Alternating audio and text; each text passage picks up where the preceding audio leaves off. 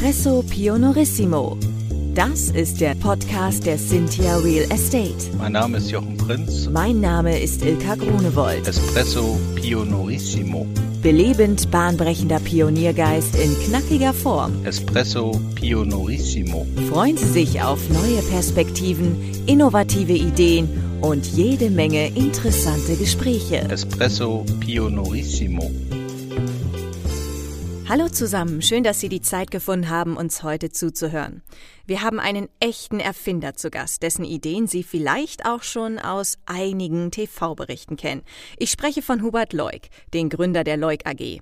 Er hat die Nutzung von Mais auf eine neue Ebene gebracht und Verpackungsmaterial völlig neu gedacht. Darüber hinaus hat er mit seinem Unternehmen auch noch weitere Wege geh- und erfunden, um Nachhaltigkeit voranzubringen. Jochen, ich freue mich, dass Hubert Leuk nun mit dir über die Entstehung seiner Erfindung spricht und ich hoffe auch einiges darüber zu hören, was es seiner Erfahrung nach braucht, um mehr solcher nachhaltigen Innovationen auf den Weg zu bringen. Ja, vielen Dank, Ilka. Da sprichst du was Wahres an. Ich freue mich auch schon sehr auf das Gespräch mit dir, Hubert. Hallo, Hubert.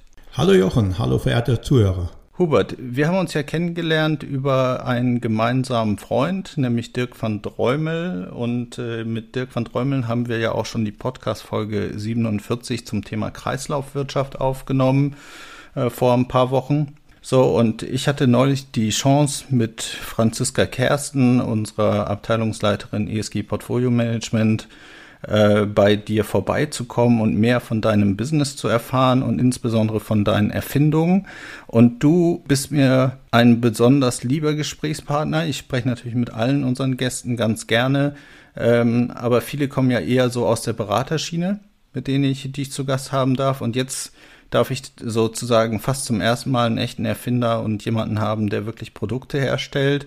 Und deshalb freue ich mich wirklich sehr, dass du da bist, Hubert. Magst du selbst noch ein paar Worte zu dir sagen? Ja, Jochen, sehr gerne. Also kurz zu mir. Mein Name ist Hubert Leuk. Ich bin aufgewachsen hier auf einem Bauernhof in Dorsten-Lembeck in Westfalen. Bin mit drei Geschwistern groß geworden, musste also schon sehr früh das Teilen lernen und für mich stand aber immer als kleiner Junge schon fest, ich wollte diesen Bauernhof. Ich wollte unbedingt Bauer werden, weil einfach meine Leidenschaft zur Natur, der Umgang mit den Tieren und der Umgang natürlich mit unserem Boden auf dem Feld zu arbeiten, mir immer schon ganz, ganz spannend und wichtig vorkam. Und äh, was äh, hat dich so getrieben? Was war da so die Leidenschaft darin, Bauer zu sein? Ach, die Leidenschaft war eigentlich immer diese Freiheit, dieses große Gestalten zu dürfen. Als kleiner Junge hast du natürlich keinerlei äh, ökonomischer oder ökologische Grundgedanken erstmal. Ich habe einfach meinen Spaß daran gehabt, wenn der Weizen in den Boden gesät wurde und nach zwei Wochen kam der raus und irgendwann hast du als Kind auch erkannt, nur wer sät, der kann im Sommer ernten. Und so bin ich auch angefangen, kleine Bäume zu pflanzen. Das war immer schön zu sehen, wenn die Natur plötzlich im Frühling wieder grün wurde. Und das ist ja auch mein Lieblings, ich sag mal wirklich mein Lieblingsjahreszeit, der Frühling. Das kann ich gut verstehen. Jetzt hast du mir, als ich bei dir in Dorsten sein durfte, die Geschichte von der Königskartoffel erzählt. Kannst du unseren Hörerinnen und Hörern nochmal erzählen, was es damit auf sich hat? Ja, die Königskartoffel, das hast du dir gemerkt. Ja, das war so witzig. Ich habe ich hab so gelacht innerlich. So, ich habe gedacht, das muss jeder hören. Ja, die Königskartoffel war vielleicht ein, sagen wir mal, ein Teil meiner ersten, ich sag mal, gesteigerten Taschengeldeinnahmen. Ich bin ja früher mit meinem Vater und meinem Bruder schon mal früh in die Stadt gefahren. Wir haben ja früher mit dem Bauernhof Kartoffeln produziert und diese Kartoffeln wurden im Herbst natürlich ausgeliefert, überwiegend in die mhm. Städte nach Bottrop und Recklinghausen. Und in Recklinghausen waren wir natürlich, wir Kleinen, immer die Klingelmännchen. Wir haben den Türen geklingelt und dann mhm. kam auch eine wirklich eine sehr, sehr nette Dame, sie war eine Bergwerksdirektorendame und hat mich dann gefragt, Mensch, Jung, hast du denn für auch Königskartoffeln bei? Und ich wusste gar nicht, was sie meinte. Ich meine, wir haben ja immer alle Kartoffeln auf dem Hänger gehabt, jede Sorte, aber Königskartoffeln kannte ich gar nicht. Und dann habe ich aber so ganz wie so ein Kind wirklich gefragt, was sie denn meinte mit Königskartoffeln. Dann zeigt sie so mit der Hand so kleine runde Kartoffelchen. Da habe ich gesagt, ja, bei habe ich nicht, aber wir haben da ganz viele von. Ja, ob ich ihr denn da welche von mitbringen kann? Ja, kann ich machen, nächste Mal. Da habe ich gedacht, hey, sie nennt die Königskartoffel und bei uns hießen die ja Schweinekartoffelchen, weil die kleinen Kartoffeln ausgesiebt wurden, ja, und die kamen dann einfach in den Kuh- und Schweinetrog. Ja, und als ich dann zu Hause war, habe ich diese kleinen Kartoffelchen aussortiert, habe mal so fünf Säckchen mit fünf Kilo voll gemacht, habe die wieder draufgepackt auf dem Anhänger und zwei Tage später sind wir an diesem Straßenzug wieder vorbeigekommen. Ich habe wieder geklingelt und habe, da haben gesagt, ich habe jetzt Königskartoffelchen bei. Und dann hat die mir für jedes Säckchen, hat die mir fünf Mark gegeben. Und ich hatte meinen Vater gesehen, der 50 Kilo auf dem Puckel getragen hatte und kriegte dafür 12 Mark. Da habe ich gesagt, hey, die schönste Idee, die du hast, deine kleinen Schweinekartoffelchen zu veredeln. Und seit dem Tag an habe ich immer auf jedem Hänger mindestens immer 30 bis 40 Säckchen Königskartoffeln gehabt. Ja, oder Schweinekartoffeln, je nachdem, wie man das halt sieht. Ne? ja, richtig. Also, aber letzten Endes ist dir ja dann sozusagen diese Veredelungsidee in die Wiege gelegt worden, ein Stück weit, oder? Ja, das ist das, was man mir auch nachsagt. Auch von meinen ganzen Geschwistern bin ich eigentlich schon der Kaufmann. Also mein Opa mütterlicherseits, der war Vollkaufmann und ich habe diese Gene irgendwie auch geerbt gehabt. Ich habe ja früher schon einen großen Heuballen von meinem Vater, sagen wir quasi abgekauft, hatte eine Pommespresse, die habe ich umgebaut, habe das Sieb rausgebaut mhm. und habe das Heu gepresst in kleine Tütchen und habe die dann bei meinem Onkel und Tante in dem Geschäft in Dreckenhausen verkauft für die Kaninchen. Ja. ja, das war schon eine Veredelung von Faktor 20, 30. Ja, aber ist es allein das kaufmännische Gen oder ist es äh, vielleicht auch das Gen sozusagen aus was Fehlender, also durch die offen, mit offenen Augen durch die Welt zu laufen und festzustellen, was die Welt braucht und dann das äh, geeignete Produkt dafür äh, sozusagen zu schaffen aus den vorhandenen Möglichkeiten, die man selbst hat? Also da bin ich von überzeugt, du musst diese offenen Augen haben, du musst auch diesen Antrieb haben, etwas zu schaffen, etwas zu machen. Und ich wusste ja immer, mein Papa, der hat also früher auf diesem Bauernhof haben die halt immer sehr wenig Geld gehabt. Und das, mhm. ich wollte diesen Bauernhof, aber ich wollte nie immer jeden Tag diese Sorgen zu haben. Es geht uns nicht ganz gut. Ja. So, und so sind wir bin ich auch angetrieben worden, immer etwas zu machen. Ob das ein Kürbisanbau war, diese kleinen Heuballen, die Königskartoffeln. Wir waren ja immer schon fleißig zugange. Aber wichtig war für mich immer, dass du irgendwo das verantworten kannst, was du tust, immer ehrlich nach vorne zu gehen. Und dieser Antrieb, der hat mich ja eigentlich bis heute geprägt, immer nach vorne zu schauen, mal links und rechts, aber immer ein Ziel vor Augen zu haben. Gut, aber es ist auch immer so eine, ähm, so eine im Prinzip Emotionalität der Geschichte, die das Produkt dann auch noch ein Stück weit veredelt hat, weil die Schweinekartoffel oder die Kartoffel war ja die Kartoffel. So, und wurde eigentlich erst durch die, den Königstitel wertvoll, oder? Absolut richtig, absolut richtig. Ich kriegte einen ganz anderen Begriff, eine ganz andere Sache. Da war mir eigentlich ja klar, wenn du etwas Besonderes machst, ja, dann kriegst du da besonders auch Taschengeld für oder ein besonderes Geld. Im Grunde genommen ja diese ökonomische Dreieck, ganz oben in der Spitze kannst du einen ganz hohen Preis für ein ganz gutes Produkt bekommen.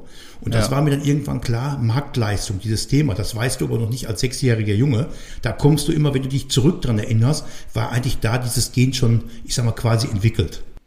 Ja, das habe ich tatsächlich auch ganz oft in meinen Prozessen, wenn ich irgendwas tue, äh, dass es so eine Intuition ist. Ne? Du bist irgendwie getrieben von ich weiß gar nicht was und dann machst du irgendwie automatisch so die richtigen Dinge und dann entsteht etwas und wenn du dann ein halbes Jahr später drauf guckst, dann sieht das so aus, als wäre das alles geplant gewesen, aber in Wirklichkeit ist es eher so ein intuitives Vorgehen, was dann zum Erfolg geführt hat, wo man dann gesagt hat, ja, so müssen wir uns eigentlich planerisch machen, dann wird vieles noch besser gehen. Absolut richtig. Also man erkennt ja, sagen wir, sehr früh, dass du eigentlich letztendlich, ich sag mal, mit dieser Veredelung einfach unabhängiger wirst. Wir waren ja früher auf unserem Bauernhof, war für meinen Vater immer klar, der hat seine Kühe gemolken, der hat seine Bullen gemästet. Mhm. Du hast dieses Produkt abgegeben und 14 Tage später wurde ihm gesagt oder gezeigt, was er dafür bekommt. Das war ja immer schon eine starke Abhängigkeit. Und Bauer sein für mich war eigentlich, dass ich das nie wollte. Ich wollte mehr freier sein und habe mein Papa auch immer gesehen, dass ihm das schwer fiel. Und ich habe meine eigenen Dinge gesucht, meinen eigenen Weg gesucht. Und das war für mich auch ganz wichtig, diesen Bauernhof erstmal so zu strukturieren, dass er nicht mehr diese Abhängigkeiten hat, dass er einfach freier wurde. Und so ist ja auch meine ganze Geschichte mit der Unternehmensgruppe dann gestartet. Also ich finde das immer bemerkenswert, wenn man eben und sagt, ja, es gibt einen Standard, der läuft ganz gut, aber ich mache meine eigene Nummer draus. Ja. Also ich will keine Kopie von irgendwas sein, sondern ich bin das Original meiner eigenen Geschichte und ich äh, nehme zwar gute Teile aus guten Prozessen raus, aber wenn mich irgendwas stört, dann bin ich auch bereit, das anzupassen, weil ich verantworte das ja für mein Produkt dann auch entsprechend selbst. Ja, absolut richtig. Äh, das ist ja, wenn du irgendwann, sagen wir mal, früh drankommst und du merkst einfach, hey, du setzt jetzt Kapital ein, dann bist du unternehmerisch aktiv. Ja. Du weißt auch nicht, ob dieses Kapital zurückkommt, aber du hast eine Erwartung. Du willst damit natürlich eine Kapitalvermehrung machen. Ja, du willst ja wachsen. So, und da musst du auch damit umgehen können, einmal auf der einen Seite ein Ziel vor Augen zu haben. Du musst damit umgehen, dass natürlich äh, Fehler, die du machst, ja, das sind einfach nur Erfahrungswerte, die musst du auch positiv verbuchen. Du musst das mit diesen Fehler, musst du eigentlich sehen, die musst du einfach auch als junger Mensch machen, um daraus zu lernen. Das ist auch unser Instinkt, der uns prägt, was manchmal dieses Angst bedeutet. Ich habe viele schlaflose Nächte natürlich bei diesem ganzen Umsetzen immer wieder gehabt, immer dann, wenn ich etwas angefangen war, weil du, das ist ja nichts aus dem Lehrbuch, was du machst. Aber es hat mich dann immer so bewegt, genau so, ich sag mal, immer mein Ziel vor Augen zu haben. Und meistens ist es immer so, wenn ich jetzt entwickelt habe, dann wird es für mich schon, ich will nicht sagen langweilig, aber dann bin ich schon auf dem nächsten Trip. Da muss ich das ein, zwei ja. abhandeln, aber ich bin schon wieder einen Schritt weiter. Ja, das kenne ich tatsächlich auch. Also der Weg ist irgendwie das Ziel und das Entwickeln von Themen mit Leuten ist manchmal viel spannender, als dann das fertige Ergebnis auf dem Tisch zu haben. Ja, genau. Aber kommen wir jetzt mal zum Verpackungsmais. Wie bist du denn auf die Idee gekommen mit dem Verpack also vielleicht sagst du erst noch mal, was ist der Verpackungsmais? Ähm, Gab es das Produkt schon vorher irgendwie anders? Und wie bist du da auf die Idee gekommen, sowas zu entwickeln aus Mais? Ja, das hat ja jetzt auch, ich sag mal, schon ein langes Thema. Vielleicht muss ich auch zu sagen, ich habe ja während meiner ganzen Ausbildung in der Landwirtschaft und immer schon Politik gemacht. Mhm. Und ich war sehr weit. Ich war in dem Landesagrarausschuss, Bundesagrarausschuss, ich wollte im Europäischen Agrarausschuss. Und wir hatten eine Zeitphase, dass wir hier komplett, sagen wir, in den 90er, 80, 90er Jahren ständig in Überproduktion gelebt haben. Mhm. Es gab ja eine ständige Überproduktion, äh, Preise wurden ja oft entweder gestützt oder sie fielen also ins Uferlose. Und da gab es ja schon dieses Thema, dass Flächen stillgelegt werden mussten. Du musstest also Flächen aus der Produktion nehmen, die man begrünte. Und da hat man sich damals oder wir uns auch in der Politik immer schon Gedanken drüber gemacht, pass mal auf, wir müssen einfach ganz neue Wege finden, wo wir etwas produzieren, was nicht in den Nahrungsmittelbereich ging. Das war jetzt mal nur mal eine Einblendung. Und diese Idee, die ich eigentlich hatte, war ja immer, dass ich für das Produkt, was ich produziere, mehr bekomme, als sagen wir wirklich der klassische Landwirt oder meine Berufskollegen. Ich habe immer danach gestrebt, die Marktleistung pro Hektar zu erhöhen. Ja, ja und äh, dann bin ich auf einer Party, unterhalten uns und wie das immer so ist, ein, zwei Bierchen und dann hast du eine Tüte Erdnussflips in der Hand und dann lese ich so, Mensch, wie sind die, woraus bestehen diese Erdnussflips? Und dann stand drauf, dass die aus Mais hergestellt werden. Und mhm. ich habe dann diese Werbung auch verfolgt, dass quasi dieser Hersteller dieser tollen Erdnussflips immer damit geworben hat, aus regionalem Anbau. Und da habe ich eigentlich gedacht, Mensch, ruf da mal an, vielleicht kannst du ja Mais dafür anbauen ja, einen besonderen ja. Mais. Das habe ich auch gemacht und ja, man hat sich sehr bedankt, dass ich dieses Interesse gezeigt habe, aber ich war zu kleines Licht, um diese Chargen zu machen. Mhm. Und so lagen aber diese Erdnussflips auf meinem Schreibtisch. Man muss auch sehen, hier unser Bauernhof, das war früher das Büro 81 hieß das bei mir. Mhm. Ja, da lagen die auf einem Schreibtisch, das war auch immer noch ein feuchtes Klima ja. und irgendwann werden diese Erdnussflips ja auch ganz elastisch durch die Feuchtigkeit, ne? Die ja. lassen am Geschmack nach, werden locker. Ja, also ja, eigentlich schon so nach zwei Tagen, wenn du die Tüte nicht ab äh, ne? dann werden die schon so ein bisschen gummiartig und man mag sie eigentlich nicht mehr richtig essen. Genau so ist das. Die haben aber diese schöne Zylinderform gehabt und ich bekam dann zeitgleich ein Ersatzteil geliefert mit Styroporchips innen drin. Auch so kleine längliche Würmchen und irgendwie habe ich erstmal mein Ersatzteil ausgepackt, dann sah ich diese ja, Styropor-Chips, hab dann im Blick auf meine Erdnussflips gesagt, hin und her. Da habe ich gesagt, hey, die sehen ja irgendwie ähnlich aus. Und das war eigentlich diese zündende Idee von einer Party zu sehen, Erdnussflips mhm. als Vorgänger. Und dann war für mich ganz wichtig, wie werden denn diese Erdnussflips hergestellt? Und dachte, hey, wenn du die Erdnussflips wandelst zu einem Verpackungschip, nicht wie Styropor, sondern einen natürlichen Verpackungschip von meinem Hof, das wäre das Idealste, was du überhaupt machen kannst. Ja. Und da ist eigentlich diese Idee gewachsen, das war äh, ja 1994. Da bin ich also mit dieser Idee gestartet, ganz ziemlich am Anfang. Also am 1. April habe ich schon die Gesellschaft gegründet, 94, und habe dann alle Versuche gemacht. Und was ich natürlich merken musste, war, dass die Maschinenhersteller, die diese Erdnussflips Maschinen also produzierten, eigentlich auch keinen großen Glauben daran hatten, was dieser Bauer aus Limbeck jetzt vorhat, aus einem Erdnussflip äh, ein Verpackungschip mhm. zu machen. Und bin tatsächlich nicht in Deutschland fündig geworden, sondern in England mit einem Maschinenhersteller, der echt dran geglaubt hat, was der Leugner hat, diese Idee richtig top. Ja, und so ist Bauer Hubert dann nach England rübergeflogen und in England haben wir unsere ersten Versuche gemacht. Aufregend. Kannst du da noch ein bisschen mehr erzählen von England? Was, ja.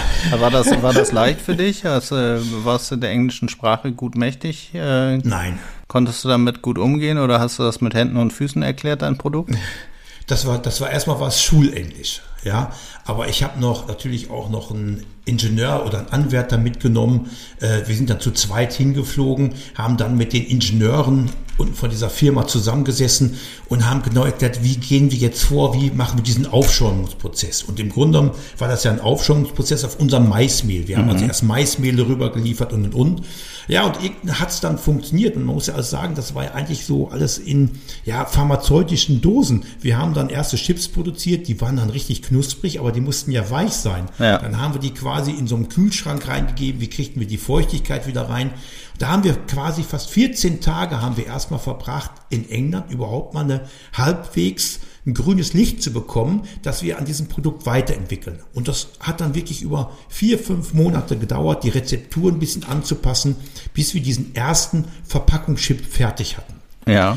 So, das hat natürlich Zeit gekostet, die musste ich hier ersetzen. Es war natürlich wieder ein totaler Mut, weil diese Versuche hat der Maschinenhersteller auch nicht umsonst gemacht. Das mhm. war so der erste Einsatz von 20.000 D-Mark, die ich in die Hand nehmen musste, ja, um kleine Entwicklung zu machen. Musste aber auch unterschreiben, wenn es uns gelingt, dass ich die Maschine bei ihm kaufe.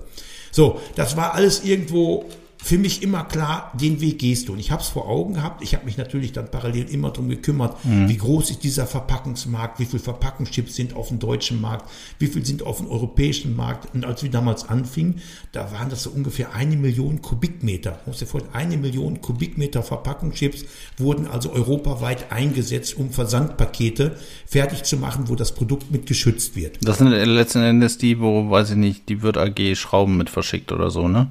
Ja, genau, genau so ist das. Und äh, dann haben wir natürlich immer weiterentwickelt. Und ich muss auch sagen, dass du brauchst auch für solche Geschichten immer mal das Glück, nicht nur, dass so etwas funktioniert, solche Versuche, du brauchst auch Glück, die richtigen Menschen dann kennenzulernen, die an dich glauben und die dir dann auch sagen, Mensch, komm, mach da mal was fertig, ich kann das wohl gebrauchen. Also der Markt hat danach auch gefragt und gesucht. Und ich hatte einen sehr guten Partner, das war damals sogar die Ruhrkohle. Die Ruhrkohle mhm. hatte eine Tochtergesellschaft, die Ruhrkohle Umwelt. Da gab es einen Herrn David. Heute immer noch, wir telefonieren immer noch nach so vielen Jahren, ja. weil ich ihm auch zu Dank verpflichtet bin. Der hat daran geglaubt, der hat gesagt, so ein Produkt wollen wir haben. Wir packen das in Tütchen, macht. Und dann hatte die ersten 1000, ne, die ersten 100 Kubikmeter bei mir bestellt. 100 Kubikmeter. Und was, was, was brauchte die Ruhrkohle das? Also die Ruhrkohle hatte ja diese Tochter, ein Tochterunternehmen, die schon im Versand- und Verpackungsbereich aktiv waren. Die haben Möbelverpackungen und sowas gemacht. Mhm. Und das aber allerdings äh, auf Strohbasis, was natürlich immer noch staubte und und und. Und diese Produktidee, die ich hatte, die war viel besser. Und da hat er gesagt, hey, ich kaufe die ersten 100 Kubikmeter und hat dafür richtig eckiges Geld bezahlt, dass das hier nach Lembeck kam, ja, und wollte dann aber auch die Rohkohl mit mir eine gemeinsame Gesellschaft machen. So, das hat alles super gestartet. Dann hat aber zeitgleich genau in diesem Quartal, Jahresquartal äh, 94, die Rohkohle, der Vorstand entschieden, diese Rohkohle-Umwelt aufzugeben, mhm. ja. Und da hat er aber gesagt, hey komm, das ist alles gut, wir haben das unterstützt. Da musste auch kein Geld irgendwie zurückgeführt werden, weil war ja unternehmerisches Risiko. Und somit hatte ich die Möglichkeit, sagen wir, die ersten 100 Kubikmeter im Markt mal bemustern zu lassen. Und ich möchte an dieser Stelle auch sagen, wenn man sich vorstellt, das Styropor wog damals so um die 7 Kilogramm oder 8 Kilogramm pro Kubikmeter. Ja. Und unsere Maischips aus Mais, also die Maischips, die wogen damals noch 24, 25 Kilogramm.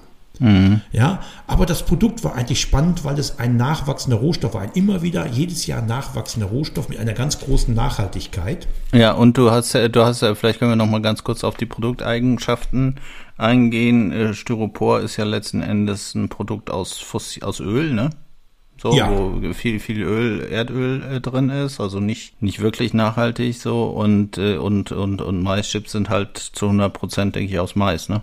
Absolut. Also äh, ein expandiertes Polystyrol, so heißt ja dieser Begriff für diesen Styropor-Chip, das ist eigentlich ein Produkt, das ist ja für die Ewigkeit gemacht. Und du kannst es eigentlich nur äh, wieder recyceln, kann man es heute, konnte man damals noch gar nicht, du konntest es nur verbrennen. So, und ja. unser nachhaltiger Verpackungschip, der war ja auch wieder kompostierbar. Das heißt, der Kunde, wenn er dieses Produkt bekam, konnte er das entweder in den Komposthaufen werfen oder in die schwarze Tonne werfen. Und irgendwie kam es dann irgendwann zurück in den Kreislauf unserem Acker. Das war ja für mich immer wichtig. Ich wollte ja immer diese Kreislaufwirtschaft. Das war ein ganz, ganz wichtiges Thema für mich. Ja. Ich leihe mir dieses Produkt quasi nur aus und bringe es hinter in den Naturkreislauf zurück. Ja, und zwar rückstandslos, ne? Also du hast kein CO2, nix in der Erzeugung und auch nix äh, hinterher in der Verbrennung, weil es ja, glaube ich, alles ein Bio, Bio-Teil ist, ne? Ja, also mit, mittlerweile haben wir sogar einen Pluspunkt, also wir haben sogar noch ein Plus an CO2, was der Kunde mitbringen kann, also minus CO2, weil wir die Energie, die wir jetzt für unseren Prozess nutzen, mittlerweile aus der Biogasanlage kommt und wir aus der Biogasanlage gibt es ja immer eine Abfallenergie. Das ist wie beim Auto ja. der Auspuff, ist es bei uns auch der große Auspuff. Und aus dieser Energie machen wir nochmal Strom. Und diesen Strom setzen wir für unsere Produktion ein. Mhm. Ist, das, ist, das so eine, ist das so eine Art Fern, also wie, wie Fernwärme, aber eigentlich für euch Nahwärme? Ja, also für uns, wir nennen das immer Nahwärme, weil wir haben ja hier auf unserem Bauernhof ja nicht nur die Produktion für die Verpackungschips, mhm. sondern wir haben auch eine Biogasanlage 1999 gebaut, weil für mich auch da ganz wichtig war, den Kreislauf zu schließen. Über meine Biogasanlage konnte ich natürlich noch mehr Pflanzen einbringen in diese Bioenergie. Ich konnte auch natürlich die Reststoffe der Tiere, Gülle und und und, was wir damals noch hatten, auch einsetzen, habe von außen natürlich äh, sogenannte Reststoffe angenommen, mhm. ja, wo ich immer sagen konnte, ich bringe meinetwegen jetzt 1000 Tonnen Verpackungschips auf den Markt und ich nehme 1000 Tonnen biogene Reststoffe zurück, packte in die Biogasanlage und konnte damit meinen eigenen Strom produzieren, den ich jetzt ganz klar kalkulieren konnte. Wir mhm. konnten dann die eigene Wärme produzieren, die ich auch kalkulieren konnte. Aber was ganz besonders war, ist, dass wir am Ende wieder einen Dünger hatten, den ich wieder aufs Feld bringen konnte, wovon mein Mais wieder wachsen konnte. Das heißt, den, äh, den Misthaufen, den sucht man bei dir auf dem Hof vergebens? Den sucht man bei mir vergebens, ja. Den gibt's gar nicht. Weil, weil alles in die Biogasanlage geht und tatsächlich, also als ich bei dir war, da hat auch nichts nach Mist gerochen. Ja. Sondern das war alles eine sehr schöne, gut riechende, schöne Luft und ein schönes Klima insgesamt bei dir am Hof. Aber du hattest mal so einen Misthaufen vorher und den habt ihr dann irgendwann abgeschafft, oder? Ja, heute habe ich ja halt nur noch meine Mutterkuhherde ja, und die Gülle kommt von den beiden Nachbarbetrieben, die so unmittelbar 500 Meter von uns entfernt sind. Und das ist ja nochmal wieder der ganz große Vorteil, wenn du die Gülle nicht einfach auf den Acker bringst, mhm. ja, äh, dann riecht und stinkt sie nicht mehr. Sie geht also erst in meine Biogasanlage. Ja. Und in dieser Biogasanlage sind ja über einem zig Milliarden nicht gewerkschaftlich orientierte Bakterien, die ständig daran rumknabbern und verändern auch nochmal diese sogenannte Stickstoffkette, die in dieser Gülle ist. Das heißt, die bei uns heißt das nach nicht Gülle, die aus der Biogasanlage kommt, sondern ein Gärrest. Und dieser Gärrest, der ist nicht mehr auswaschungsgefährdet. Der ist auch für die Pflanzen sofort verfügbar. Denn das, was über eine Gülle erst im Boden gemacht werden muss, machen wir in der Biogasanlage. Und darum produzieren wir auch neben Strom und Energie einen ganz hochwertigen organischen Dünger. Okay, das heißt, du erzeugst die Energie, die du äh, selber brauchst, selbst ja. Aus den Abfällen, die sozusagen aus der Produktion entstehen, beziehungsweise die möglicherweise halt so anfallen. Und weil du alles äh, entsprechend durch die Biogasanlage jagst, das heißt, du kaufst sozusagen gar keinen externen Dünger ein, sondern hast tatsächlich eine 100% Kreislaufwirtschaft bei dir im Unternehmen. Ja, ich habe mittlerweile den Hof auf über 300 Hektar hier am Standort ausgebaut. Die 300 Hektar reichen, um unsere, ich sag mal, unseren Körnermais zu produzieren für die Verpackung und für unsere Produkte Playmais. Und die restlichen Teile der Pflanze gehen alle in die Biogasanlage. Und damit sind diese 300 Hektar komplett autark über den Dünger abgedeckt von der Biogasanlage und auch komplett der Strom und die Wärme. Und das ist ja nur ein Bruchteil von dem, was wir an Strom produzieren. Also der Strom geht dann komplett ins Stromnetz und die Wärme bleibt komplett hier im Gelände. Ja. Ich habe ja ab und zu mal so Menschen in meinem Umfeld, da habe ich auch irgendwie Ideen. So, und dann sagen die, wirklich? Ist das jetzt dein Ernst? Und so, und äh, es gibt schon welche, die sagen, das ist sein Ernst, äh, lass uns das nicht weiter verfolgen, so, weil sonst müssen wir das demnächst machen. Hast du auch hm. solche, kennst du auch solche Leute, die, ähm, also du hast den, den Menschen von der Ruhrkohle AG genannt, der sozusagen dein Befürworter war. Kennst du auch welche, die sagen, ob das gehen kann? Oder sind bei dir alle im hm. Umfeld so, dass sie sagen, Hubert, wenn du das sagst, dann machen wir das? Nein, also die Vielzahl sind natürlich, das ist äh, irgendwie wieder auch wieder besetztes Gen in den Menschen, äh, die irgendwie Bedenkenträger sind. Mhm. Ja, es gibt Macher, die kannst du finden und die musst du natürlich sortieren.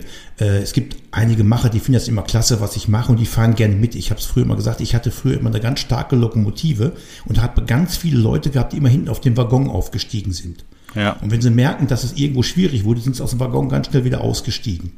Das erlebt man auch. Aber wenn ich meine Geschichte immer Revue passieren lasse, da war anfangs, als ich damit anfing, aus Mais Verpackungsmaterialien zu machen, da waren meine Berufskollegen alle skeptisch. Ja, da kriegst du wirklich gesagt, du bist der Spinner und das klappt nicht, das wird sowieso nichts. Das sagen sie dir natürlich nicht direkt ins Gesicht, sondern immer, es wird viel um dich erzählt. Du wirst beäugt, weil du anders bist als andere. Aber was dann auch wichtig ist, du brauchst Menschen, die dir zuhören. Das ist in erster Linie natürlich erstmal die Familie. Ja. Dann brauchst du aber auch im Unternehmen oder sagen wir in Unternehmung Leute, die an dieses Produkt glauben. Und ich kann, ich weiß heute immer noch, mein erster Kunde war damals Manufaktum. Manufaktum hat gesagt, dieses Produkt finden wir klasse als Verpackungsmaterial, der ist heute noch unser Kunde. Ja, und da sind wir mit gestartet und dann gab es ja auch die ersten Händler. Und ich muss an dieser Stelle ja auch sagen, du gehst ja hin als junger Mensch, ich hatte ja nicht, ich sag mal, diese Berge an Geld, um diese ganze Technik hier zu investieren. Also ich habe 1994 rund 1,5 Millionen D-Mark investiert.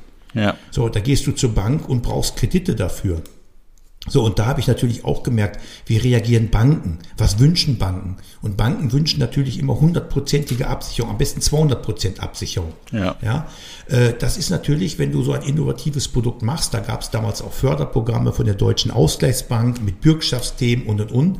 Aber die Banken waren immer skeptisch und die Banken wollten am liebsten immer haben, dass du dir auch einen Abnehmer gesucht hast, der dir schon garantiert eine Mindestmenge abzunehmen, so dass die Deckungsbeiträge irgendwie passen. Und da habe ich damals auch immer schon gelernt, Wirtschaftspläne zu machen. Und ich kann auch bis heute sagen, meine ganzen 25 bis 30 Jahre Berufserfahrung habe ich es kaum geschafft, mal einen Wirtschaftsplan auf den Punkt einzuhalten. Mhm. Ja, und wir mussten ja fünf Jahrespläne machen. Heute leben wir mehr schon von Halbjahresplänen. Ja. ja, das haben wir auch vieles lernen müssen. So, und so bin ich natürlich nach vorne gegangen. Und das war damals eigentlich, war ja die Industrie, die Verpackungsindustrie, die war auch nicht so amused davon, was ich machte. Ich war ja wie so ein kleiner Wadenbeißer plötzlich da, der deren äh, Verkaufsströme plötzlich unterbrach. Ich hatte ja direkt Kunden gefunden. Und wenn man dann ein Naturprodukt findet, was auch noch etwas teurer war damals und natürlich qualitativ zwar super, die Leute wollten das, aber irgendwo gab es immer was zu meckern. Da habe ich erstmalig gelernt, und das war ganz im Anfang, dass die Industrie sagte, ich nehme dir alles ab, aber du darfst nur uns, einen Exklusivvertrag müssen wir machen. Und ich bin genau an diese Gruppe Industrieller geraten, die eigentlich von vornherein vorhatten, mich kaputt zu machen. Und da musste ich lernen, die warten so lange, machen mit dir so viel Vereinbarung, dass du dein ganzes Geld, dein ganzes Pulver verschossen hast und dann sagen sie, das Produkt ist nicht gut. Und genau das habe ich erlebt, habe aber dann aus der Not eine Tugend gemacht und bin durchgestartet. Wir haben uns selber Kunden gesucht am Markt. Ich habe einfach gesagt, das ist mir ganz egal. Dann kam sie natürlich immer damit, ja, du hast doch einen Vertrag, du hast einen Vertrag. Ja, ich sage, ihr nehmt nichts ab. Also ja. habe ich mir selber meinen Markt gesucht. So, ich glaube, dass es ganz wichtig ist, den Punkt, den du gesagt hast, gerade, ähm, du brauchst so für jede Idee so einen First Follower. Also einen, der dich kritisch hinterfragt und das ist deine Familie, die kennt dich am längsten, ne? Mhm. Äh, und diese gibt dir schon mal so eine erste, so ein erstes Feedback zu deiner Idee. Das kann auch sein, dass es vielleicht nicht so ganz positiv ist, das Feedback, aber du kennst ja die Leute auch, die dir da Feedback geben und kannst das gut einschätzen. Und dann sprichst du irgendwie nochmal mit jemandem, wo du denkst, der könnte dir dabei, äh, der könnte sich das ja mal anhören. Mhm. Bekannter, ein Freund, ein Experte auf irgendeinem Gebiet.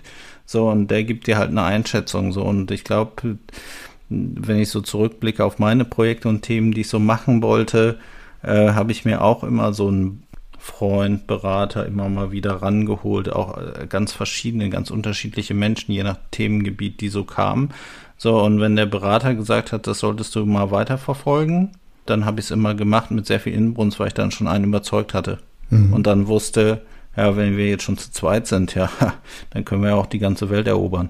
Ne? Also dann bist du ja nicht mehr allein. Ich glaube, äh, wenn du alleine an irgendwas glaubst, kannst du natürlich auch im Prinzip gegen alle Widersacher ankämpfen, die dann so kommen auf dem Weg. Und wenn man so gar nicht anfängt und nie was ausprobiert, dann kann man sich auch nicht wirklich Unternehmer nennen, weil du musst ja immer irgendwas wagen oder immer kleine äh, kleine Mengen an Investitionsmitteln auch in die Hand nehmen und äh, auch das Risiko eingehen, dass du das ganze Geld dafür verlierst. Weil wenn du nichts probierst, dann kann es ja auch nicht erfolgreich sein. Absolut richtig. Also ich meine, das, wie du das sagst, habe ich es auch gehabt. Wobei ich ja jemand bin, ich habe so eine Durchsetzungskraft und ich habe diese Gespräche oft immer genutzt, um es ein bisschen abzuwägen. Wie groß ist das Risiko, wie groß ist es nicht? Ich hatte immer irgendwie das Gefühl, der Markt braucht dieses Produkt. Ich bin jemand bei uns im Team, ich, meine, ich habe ja mittlerweile auch eine große Mannschaft. Ich bin jemand, ich bin immer so zwei, drei Jahre weiter mit meinem mhm. Kopf, mit meinem Denken. Und wenn ich ein Produkt habe, dann gehe ich heute natürlich ganz offen in diesen Dialog und dann kann man mir von allen Seiten sagen, das ist nicht. Dann sage ich heute manchmal auch, okay, ihr habt mich überzeugt, dann lassen wir es erstmal liegen. Aber in den meisten Fällen treibe ich das weiter. Ich nehme diese, ich sag mal, kritische Betrachtung an, ja, und versuche das dann zu optimieren in meinen Gedanken und schieb's nach vorne. Ob es ein Produkt ist jetzt als Torfersatz, ob das ein Dämmmaterial ist. Ich schieb's einfach nach vorne, weil ich weiß, hey, das braucht die Welt. Ja, und das können wir machen. Wir können aus unseren nachwachsenden Rohstoffen heute so viel produzieren und dann lasse ich mich nicht aufhalten. Und das hat mittlerweile ja auch einen Namen gemacht. Ich habe ja auch irgendwo, Leuk ist ja auch irgendwo eine Marke. Und wenn heute auch eine Frauengesellschaft, Fraunhofer Gesellschaft auf mich zukommt und mich fragt, können wir da was machen, dann zeigt es irgendwo, hey, du hast nicht alles falsch gemacht in deinem Leben. Ja, absolut. Aber das, das, das meine ich. Das, also mein, mein Steckenpferd oder mein Herzensprojekt ist Nachhaltigkeit und auch Kreislaufwirtschaft. So, ich bin natürlich nicht so in der Praxis und so lange im Geschäft wie du damit.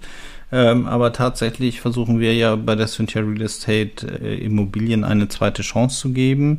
So, und jetzt haben wir ganz neu ähm, sozusagen äh, beschäftigen uns damit auch schon seit ein paar Jahren. Also, aber jetzt ganz neu, wo wir es fokussiert, noch fokussierter machen, eben mit, mit der Abteilung ESG Portfolio Management, wo wir uns eben anschauen, welche Hebel kann man da ziehen um äh, die Immobilie zu verbessern. So und ich glaube aber, es braucht halt diese Geschichte so. Und diese Geschichte trage ich schon bestimmt seit zwei Jahren durchs Unternehmen durch und sage, es kann nicht unser Auftrag sein, nur Geld zu verdienen, sondern wir müssen die Sache auch noch größer denken. Nämlich, äh, wir müssen gucken, dass die, die, die Immobilien, die wir äh, sozusagen im Bestand haben, die wir vermieten, dass die einen Nutzen herstellen und dass die Energie zurückgeben an die, also, oder dass sie sozusagen CO2 ein Stück weit zurückgeben und nicht nur Verbraucher sind, reine, weil es halt darum geht, dass die Kinder meiner Kinder und deiner Kinder möglicherweise auch noch in einer Welt leben können, wo jetzt nicht jede Woche äh, ein Unwetter sozusagen die ganzen Ländereien überflutet und es halt überhaupt noch die Erde in 100 Jahren gibt. Mhm. Ne? Deshalb glaube ich, muss man halt einfach was machen und muss sich halt überlegen, was ist der individuelle Beitrag, den jeder da leisten kann. Und da äh, bin, da beschäftige ich mich halt schon sehr stark mit. Natürlich muss das aber auf der anderen Seite auch wirtschaftlich sein. So, ich glaube aber daran. Ich glaube, dass wenn man das macht und wenn man das cool macht und wenn man halt eine Geschichte drumherum hat, warum man die Dinge macht, also so eine intrinsische Motivation hat, dann findet man auch Leute, die sagen, dem folge ich, da gehe ich mit kann ich nur 100% zustimmen. Wir erkennen ja, wenn wir die Nachhaltigkeit vor Augen haben, heißt ja nicht, wenn wir jetzt nachhaltig denken, wir sind ja Vorreiter. Das heißt ja nicht, dass ich damit Geld verdiene. Ich baue ja Plattformen auf, die am Ende ganz wichtig sind, wo jemand weniger Geld in die Hand nehmen muss, um das wieder zu recyceln oder zu vernichten. Und es sieht ja jetzt ja auch diese Knappheit, die wir jetzt erleben. Das ist der Krieg, ist ja das fürchterlichste, was wir haben. Aber er ja. verbirgt für uns auch große Chancen, dass wir jetzt einfach mal erkennen, wie abhängig wir waren, wie wir unseren Wohlstand aufgebaut haben. Und du hast gerade etwas genau richtig gesagt. Wenn wir heute Produkte machen, ich verkaufe eigentlich nicht das Produkt, was zwar auch einen eigenen Markennamen hat, aber ich verkaufe immer eine Story.